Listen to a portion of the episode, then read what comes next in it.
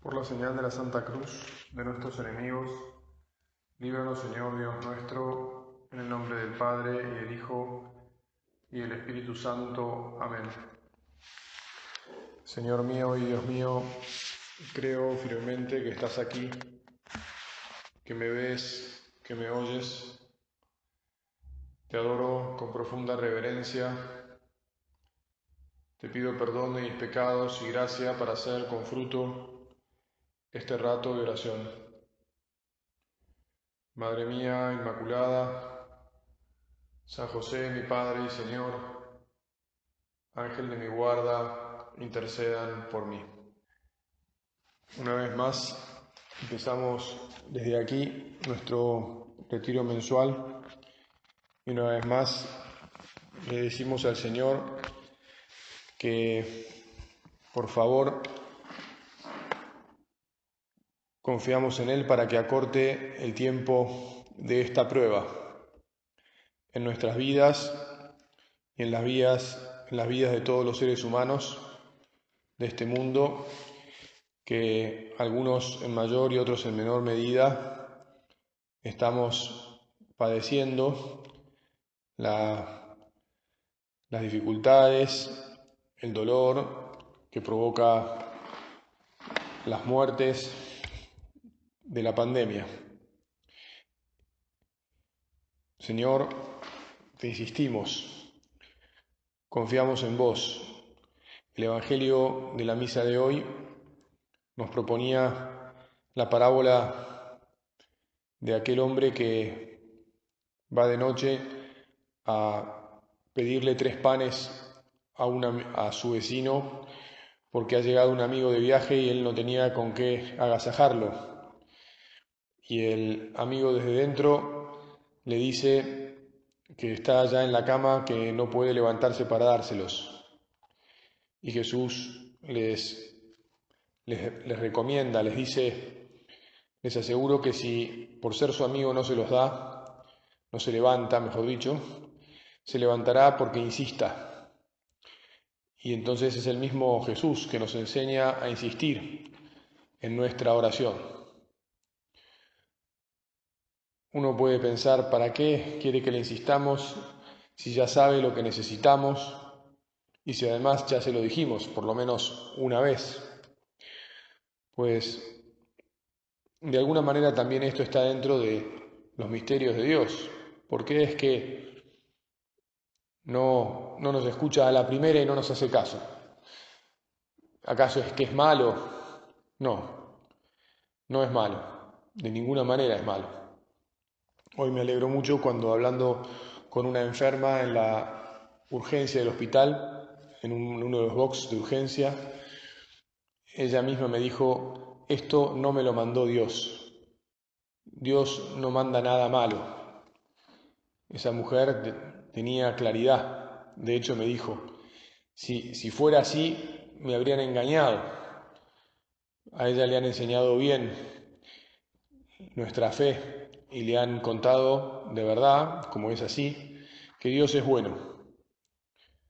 Esto que pasa y todos los males con los que convivimos de alguna manera en esta vida son parte del misterio de la vida, que está, como ya sabemos, relacionado con nuestra libertad, con el deseo de Dios de que nosotros le amemos porque queremos, porque tenemos la posibilidad de no amarle.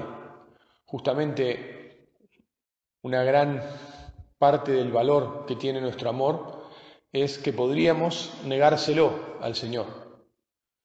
Somos fieles al amor, pero podríamos ser infieles. Gracias Señor, porque seguimos junto a ti. Te pedimos que nos sigas dando la fortaleza para seguir siendo fieles a ti y al mismo tiempo te seguimos pidiendo para que nos allanes el camino de la fidelidad, porque a veces se nos hace cuesta arriba y somos débiles. Después de esta introducción, es natural que siendo principio de octubre y hace dos días celebramos el aniversario de la canonización de San José María, y hace seis días celebramos el aniversario de la fundación del Opus Dei, es razonable que meditemos un poco en el mensaje que San José María nos transmitió de parte de Dios, ese carisma, ese don. Los carismas son dones, es otra palabra para designar los dones que Dios derrama continuamente sobre el mundo. Uno lo derramó en concreto el 2 de octubre de 1928 en la persona de un sacerdote joven que tenía 26 años, nada más, y tres años de sacerdote, y no tenía nada más. Él decía que tenía gracia de Dios y buen humor, además de sus 26 años, nada más. Y en ese día Dios le hizo ver que quería que él se ocupara de difundir, de transmitirle a todo el mundo, de llevar hasta el último rincón de la tierra. Esta idea, no es una idea, esta realidad de que Dios está esperando que cada uno de los hombres le ame, le encuentre, le trate ahí en donde está, en el medio de su vida cotidiana, haciendo lo que, digamos así, ya hacía antes de encontrarse con Jesús, antes de que alguien, algún amigo o algún conocido lo viniera a despertar y a decirle, mirá, todo lo que vos haces es una ocasión de encuentro amoroso, no de cualquier encuentro, de un encuentro amoroso con Dios. Porque Dios se encuentra con nosotros solo en el amor. Tal vez esta expresión te resulte un poco exagerada, pero me parece que podemos asegurar que es cierta. Nuestro Dios es amor, espera de nosotros amor, y todo lo que hagamos se convertirá en amor, si eso es nuestro deseo. Y si se convierte en amor, entonces será encuentro con Dios. Y si no se convierte en amor, pues entonces realmente será todavía un seguir girando, dando vueltas alrededor de de nosotros mismos, porque fuimos creados para amar. Dios nos creó por amor y nos creó para amar. Nos creó para que seamos felices, para que gocemos de nuestra existencia, de este ser vivos, de este estar en un mundo maravilloso que además lo creó para nosotros, pero para que amemos para que amemos en Él, para que le amemos en Él y a través de Él. El designio de Dios siempre es un designio de felicidad amorosa, de encuentro, porque Dios mismo es encuentro, es encuentro de personas, es encuentro del Padre con el Hijo y con el Espíritu Santo. Esto es lo que nosotros también llamamos santidad, santidad allí en donde estamos, santidad en medio del mundo, en, en medio de los quehaceres cotidianos. La palabra santidad hoy en día es difícilmente comprendida. La verdad es que son muy pocos los que hablan de santidad.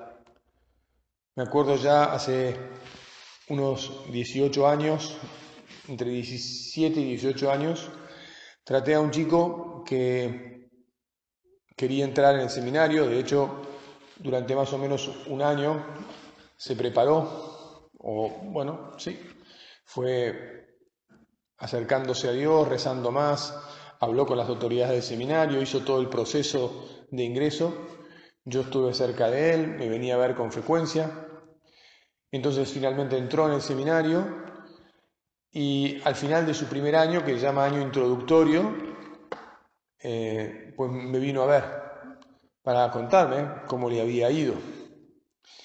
Y,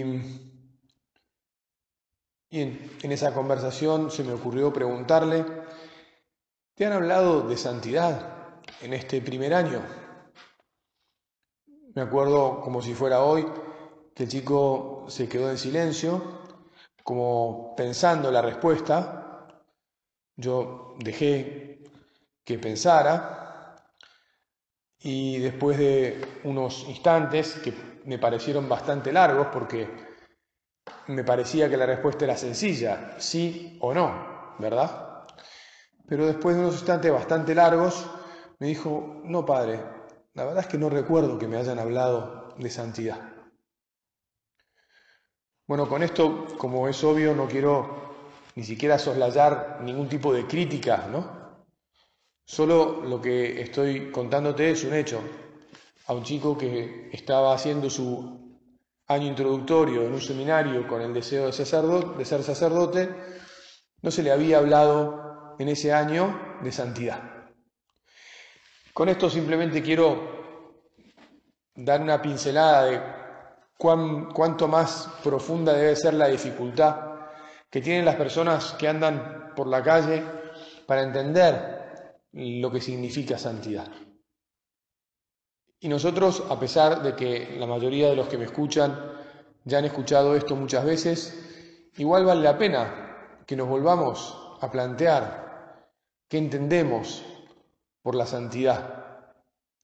Porque Jesús, que nos escucha en el sagrario, que nos escucha siempre dentro de nuestros corazones, cada vez que nos recogemos en oración, o cada vez que simplemente con nuestro pensamiento nos, dirigimos hacia Él, levantamos nuestro, nuestra mente y nuestro corazón hacia Él, Él siempre nos escucha, Él es quien es santo. Y por lo tanto, toda santidad es en relación con la santidad de Dios. Es como una analogía de la santidad de Dios. Y entonces, efectivamente, puede resultarnos alejado, y no poco alejado, sino también tal vez bastante alejado, el entender que nosotros estamos llamados a la santidad. Estamos llamados a imitar a Dios, a ser como Dios. No será demasiado. Al fin y al cabo, no somos simples hombres, seres humanos pequeños, y es verdad que se puede plantear como, no sé si simplemente una confusión, sino tal vez también una especie como de distancia de semejante meta. Pero antes yo te venía diciendo que la santidad, que la vida, mejor dicho, que el fin de nuestra existencia es el amor. Ahora te cambio el término y te digo es la santidad. Y es que santidad es amor. La realidad es que cuando pensamos en los santos, nosotros que tenemos más habitualidad con el tema, solemos imaginar a los santos como, bueno, no solo imaginarlos, sabemos de ellos, como personas demasiado extraordinarias, como personas que han hecho de sus vidas algo cuasi inalcanzable. A ver, yo soy consciente que esto ustedes lo han escuchado mil veces, que no es así. Pero en el fondo me atrevo a, pelearte un poquito y a decirte, ¿estás convencido de que vos podés ser santo? ¿O no hay acaso un cierto inconsciente en tu cabeza y en tu corazón que todavía no te deja soltar las amarras para decir, che, yo quiero volar por la gracia de Dios, hacia el amor completo, hacia el amor exigente, porque el amor total es entrega total, es jugársela absolutamente. Pero quiero, quiero hacerlo. Con tu gracia, Jesús, estoy dispuesto. ¿Cuántas veces has hecho o rehecho, has tomado y has vuelto a tomar esa decisión? O tal vez la pregunta te la hago de otra manera. ¿Hace cuánto que no volvés a tomar, volviste a tomar esa decisión? Porque tal vez, te insisto, por momentos se te hace un ideal que te queda demasiado lejos. Y no es así. A ver, es así y no es así. Tenemos razón o tenés razón, y yo a mí también me pasa otro tanto. No te creas que vivo en otro mundo o que tengo no sé qué característica, soy igual a vos. Y por momentos también la idea del amor completo, la idea de entregarme y de seguir al Señor sin dudas en todo instante, se me, se me puede antojar huidiza, demasiado alta o compleja. Pero te acordarás bien en la exhortación apostólica Gaudete et Exultate sobre la santidad en la vida ordinaria que nos escribió el Papa Francisco el año pasado, nos habla de todo esto. Y tiene una expresión que resulta un poco revolucionaria, entre comillas, cuando él habla de los santos de la puerta de al lado, que tal vez, no sé, algunos no hayan entendido bien, pero que, al menos tal como yo la entiendo, es, mirá, hay mucha gente que responde al amor aquí al lado, aquí al lado, que tiene gestos de caridad heroica, con toda naturalidad, movidos por Dios, porque la caridad la mueve Dios. Todo lo bueno que hacemos nos lo inspira el Espíritu Santo. ¿Te acordás que dice San Pablo, solo podemos decir Jesús por gracia del Espíritu Santo? O sea, no podemos ser, ni siquiera nombrar a Jesús si no es por el Espíritu Santo, ¿verdad? Claro, es verdad, cuando, uno hace un acto bueno, muy bien, hizo un acto bueno. El tema es que todos los actos que uno va haciendo sean una cadena de actos de amor. Muy bien. Y allí nos va llevando el Señor cuando lo dejamos, cuando lo llamamos, cuando se lo pedimos. Pero actos normales o no tan normales, no sé cómo decirte. Mira, ayer me quedé muy edificado cuando en el hospital mm, presencié la conversación de un hombre que está muy enfermo, que no le queda mucho en este mundo, que es viudo, que tiene un hijo con síndrome de Down, que debe tener unos 40 años más o menos, y que le estaba hablando al hijo de una persona que había trabajado en su empresa durante 30 años. La persona que trabajó en su empresa durante 30 años debe tener calculo yo un poco más de 50 o alrededor de esa edad, y el hijo de esa persona, a quien el que le hablaba lo vio crecer, tiene 22 años. Y lo que le dijo el que está para partir de este mundo, el padre del chico Down, le dijo, mira, quiero que vos te ocupes de cuidar a mi hijo. No tienen ningún parentesco, Solo eran más o menos vecinos, una relación de que la madre trabajaba en la empresa de este señor y que lo vio crecer. Quiero que vos te ocupes de mi hijo.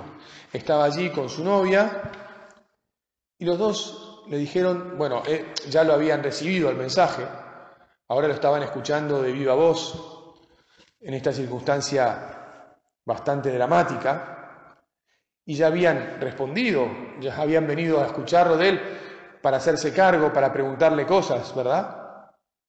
Ahora vos te das cuenta, hace falta tener agallas Hace falta tener grandeza de corazón, hace falta tener amor para que te digan, mira, te dejo a cargo a un chico con síndrome de Down que tiene 40 años cuando vos tenés 22 y tenés un trabajito que te permite vivir a vos y nada más, digo, no mucho más. Es verdad que va a tener algún, algún patrimonio, alguna cosa este chico, pero...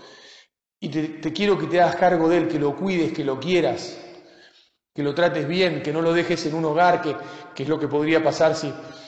¿No? Etcétera, etcétera. La verdad es que yo me quedé pensando mucho y preguntándome, wow, qué, qué bárbaro, ¿no? ¿No debería yo tener más generosidad en otras cosas tal vez no tan, que suponen no tanto compromiso, no tanta responsabilidad. Bueno, pregúntate vos si te atreves a responder con generosidad en las cosas que el Señor te pide cada día. Tal vez no te pide que cuides a un hijo de una persona que es a un huérfano, es decir, en definitiva, que te encargues de un huérfanito. Pero te está pidiendo cosas más habituales en las que sí igual podés poner todo tu corazón, en las que Él está esperando que te comprometas, que te comprometas y que te olvides de tu comodidad, que sepas ponerte en el lugar Primero en lugar de Dios, que te mira, porque tal vez nuestro gran problema a la hora de pensar en, este mensaje de, de santidad y de amor es que nos olvidamos de Dios. Nos olvidamos que el que al que vamos a hacer sonreír es a Dios, el que nos creó, que volcó todo su poder y todo su amor en, cada uno de nosotros y en la maravilla que ha puesto a nuestra disposición todas las estrellas, todas las galaxias y todas las cosas más, más invisibles, ¿no? Todos los coronavirus. Bueno, se nos parecen malos, digamos, todas las cosas que, que no llegamos a ver. Todas las maravillas de este mundo son nuestras por amor de Dios y están en el misterio de ese amor. Y nosotros al vivir aquí, en este mundo, al transcurrir, tendemos hacia Él, estamos llamados a Él. Señor, que sobre todo me acuerde cada día de vos, que me levante pensando en vos y que me acueste pensando en vos. También este, hoy un, pariente de un enfermo me, refería a, a su, a su, no, era él, no hablaba de él mismo, hablaba de su pareja, y de su, su marido en realidad. Me decía, mira, él se levanta todas las mañanas y reza. Y antes de irse a dormir cada noche, reza. No deja nunca de hacerlo. Qué, qué bueno, ¿verdad? Vos y yo probablemente también procuramos hacerlo. Y renovemos ahora nuestro deseo de hacerlo. Y de que ese empezar y terminar el día sea también un continuado. San José María le gustaba decir que también durante la noche podíamos estar unidos a Dios. Hasta rezando, hasta dormidos, podíamos estar ofreciendo nuestro sueño y nuestra vida al Señor. Y por supuesto, a lo largo de todo el día, cada cosa en la que nos empeñamos te decimos, Jesús, es para vos. Te decimos, Señor, lo hago gracias a que vos me lo permitís. Y lo hago porque quiero servirte, porque quiero agradarte, quiero que te pongas contento, porque gozo, gozo cuando vos estás contento. Mi gozo es tu gozo, Señor. Y máximamente nuestro gozo es el gozo del Señor cuando aquellos a quienes servimos son a nuestros hermanos y cuando los servimos con nuestro trabajo. Es verdad que no solo trabajamos y es verdad que no se puede vivir para trabajar. sino que trabajamos para vivir. Pero el trabajo ocupa una parte importante de nuestra vida, ya lo, sabemos, lo tenemos bien claro. Y entonces te decimos, Señor, que nuestro trabajo en servicio de los demás y en servicio tuyo sea, lo haga, lo haga yo por amor. Y que con Él te agrade. Y que con Él sirva a los otros. Y que cuando en Él tenga dificultades, cuando en Él haya quienes mejoroben, cuando en Él tenga fracasos y bancarrotas o, o accidentes, que vuelva a levantar mis ojos a ti y a decirte, confío en vos, confío en vos.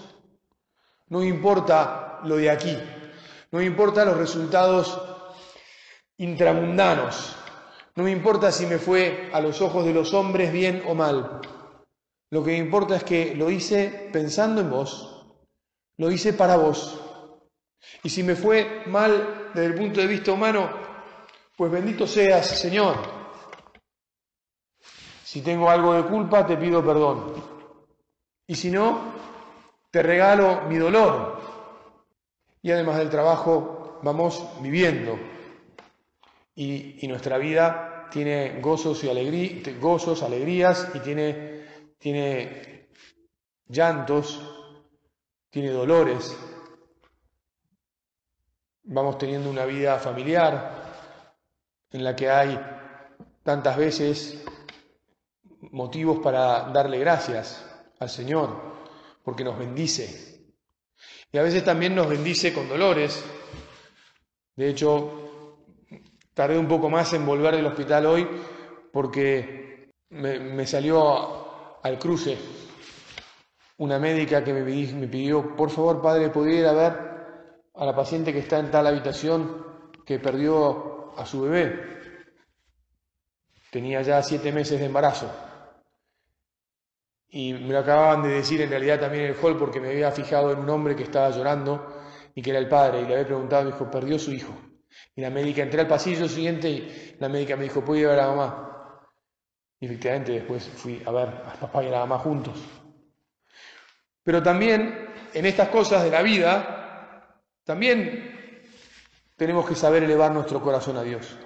También tenemos que volver a confiar en Él. También se demuestra o podemos demostrar si lo amamos o no lo amamos. También Él está esperando nuestra respuesta.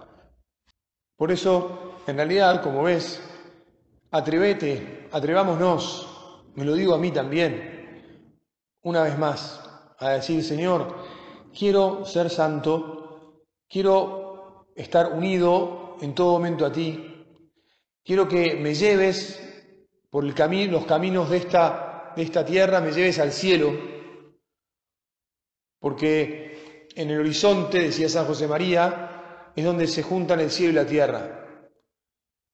Y tenemos que ir siempre mirando al horizonte, a ese lugar, te insisto, de amor que se da en nuestros corazones cuando vivimos cada, cada minuto con el deseo de agradar a Dios. Vamos a terminar esta primera meditación pidiéndole a la Virgen que esta renovación del deseo de ser santos y este volver a, convencernos de que la santidad está en, en, lo pequeño, en lo que sea, en lo bueno y en lo que no es tan bueno a nuestros ojos, pero que sí, a pesar de todo, Dios lo convierte en bueno. No pude, casi no hablé con esta, con esta pareja, ¿verdad? Con estos padres, casi no hablé. Pero les dije, mirá, miren, de Dios consigue sacar de, todas las cosas que nos parecen y que son malas, cosas buenas. Bueno, Señor, te pedimos que de nuestras miserias y de nuestras fortalezas hagas un acto de amor a ti, que nos una siempre a vos, que nos lleve camino de nuestra meta final, de nuestra felicidad para la que fuimos creados, que sos vos mismo. Te doy gracias, Dios mío, por los buenos propósitos afectos e inspiraciones que me has comunicado en esta meditación. Te pido ayuda para ponerlos por obra. Madre mía Inmaculada, San José mi Padre y Señor, Ángel de mi guarda, intercedan por mí.